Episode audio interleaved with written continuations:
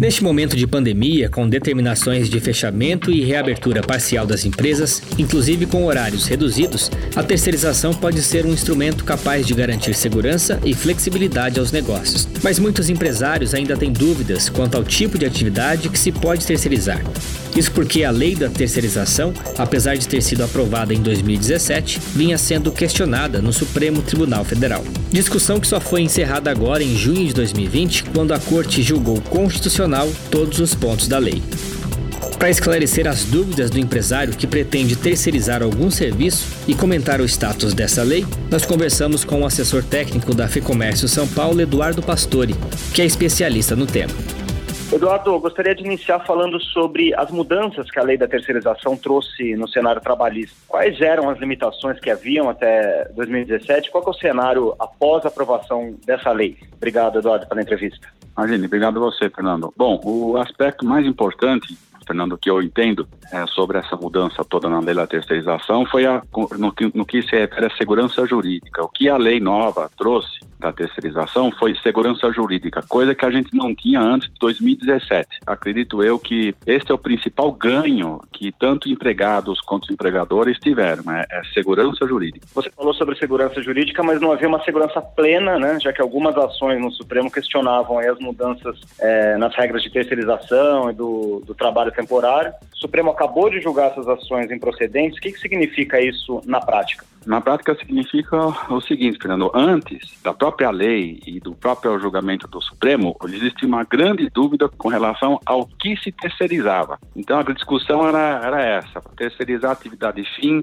eu não posso, terceirizar atividade meio, eu posso. Quem decidia o que, que era atividade fim, o que, que não é, o que, que é atividade meio, numa ação judicial, era o juiz do trabalho, que não tinha condições de entender aquelas questões econômicas, porque esse é um problema econômico, né? terceirizar atividade fim meio não é um problema jurídico. E o que aconteceu? Essa discussão da atividade fim e meio era o principal fator de insegurança jurídica. Foi resolvido com a decisão do Supremo Tribunal Federal que disse o quê? Que a lei da terceirização, né, que é em 2017 você tem a 13429, a 13467, essas duas leis tratam da terceirização, na verdade não é só uma. Essas duas leis, mas principalmente a 13429, que dizia que podia terceirizar a atividade fim, elas são constitucionais e vale. Ou seja, o que, o Supremo Tribunal fez? Olha, terceirizar a atividade fim agora pode, isto é irrelevante, não, não se discute mais agora é, o que se terceiriza, mas é como se terceiriza. Então, o Supremo Tribunal é, Federal disse o que recentemente no julgamento que ele foi dessa própria lei que foi colocado lá no pleno do Supremo Tribunal Federal. Ele convalidou tudo que está na lei, dizendo o seguinte: olha, a lei está dizendo que pode, que pode terceirizar a atividade fim, a lei nova da terceirização, pode terceirizar daqui por diante, não tem problema nenhum, e agora o foco já saiu um pouco não só na, no, no que você terceiriza, mas como. Não se discute mais o que você terceiriza, se é atividade fim ou meu, mas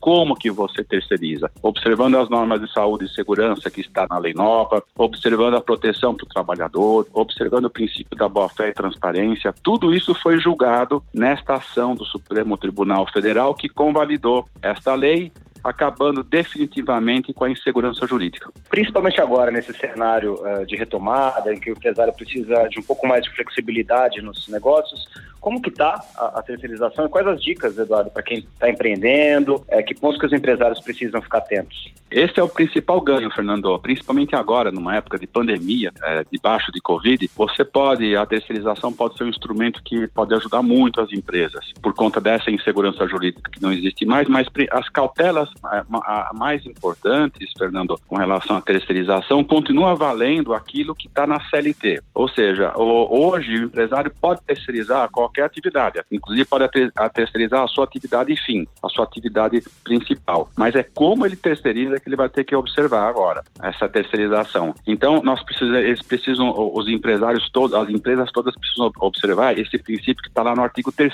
da CLT. Se uma empresa terceiriza, contrata uma outra empresa para terceirizar a sua atividade fim, mas a empresa contratante subordina esses trabalhadores da empresa terceirizadora vai fazer a terceirização como se fossem seus empregados, o que, que o artigo 3 diz? Que esses empregados passam a ser, esses trabalhadores passam a ser empregados da empresa contratante. Então, o que, o que as empresas é preciso observar ainda os empresários é que o artigo 3 da CLT não, não morreu. Ou seja, está lá o, a, a, a identificado o empregado. Se você terceiriza, mas na hora que você começa a terceirizar, você trata os terceirizados, os trabalhadores terceirizados, como se fosse seu empregado, o seu, seu, seu empregado subordinando, dando ordem direta, tratando esse trabalhador terceirizado exatamente como você trata o seu empregado na sua empresa, o vínculo de emprego é com você. E essa regra ainda vale, porque está dentro do artigo 3 da CLT. Então, a principal cautela que nós colocamos aqui para os empresários, para as empresas, é terceirizar com segurança jurídica, entendendo que o trabalho terceirizado está na natureza jurídica de trabalho coordenado, não é trabalho subordinado. Trabalho coordenado significa o quê? A empresa contrata, você empresário contrata uma empresa terceirizadora, você vai dar uma ordem aberta para essa empresa terceirizadora que vai organizar os seus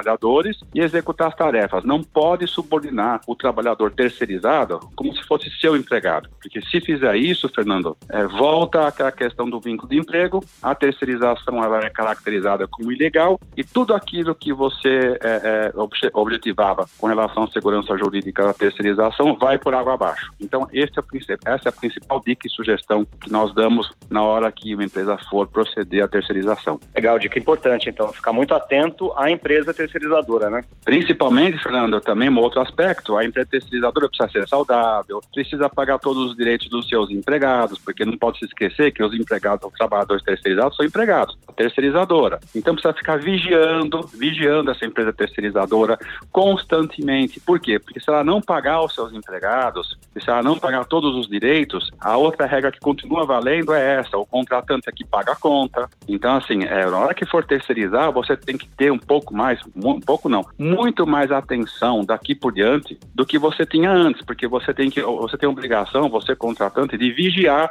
a saúde, inclusive, a saúde trabalhista da empresa terceirizadora para ver se ela está pagando todos os seus trabalhadores. Porque se ela não pagar e você não vigiar, ficar desatento, não tomar cuidado com isso, quem vai pagar essa conta é o contratante. Então essa seria a segunda regra, a segunda dica que a gente dá. É vigiar bastante a empresa terceirizadora. É isso que a lei, inclusive nova, está pedindo para quem contrata é, a terceirização. Vigiar melhor para garantir que os trabalhadores não sejam lesados nos seus direitos. Nós ouvimos o Eduardo Pastore, que é assessor técnico da FEComércio São Paulo. E eu lembro aqui que a federação elaborou uma série de materiais sobre terceirização. Acesse o lab.fecomércio.com.br. Lá você encontra cartilhas, e-books, vídeos e muitos outros materiais sobre as rotinas trabalhistas e tudo o que envolve o dia a dia das empresas. O link você encontra aqui na descrição. Com a entrevista de Fernando Saco e edição do estúdio Johnny Days, esse foi o podcast da FIComércio São Paulo. Eu sou Guilherme Baroli e agradeço a sua companhia. Até a próxima!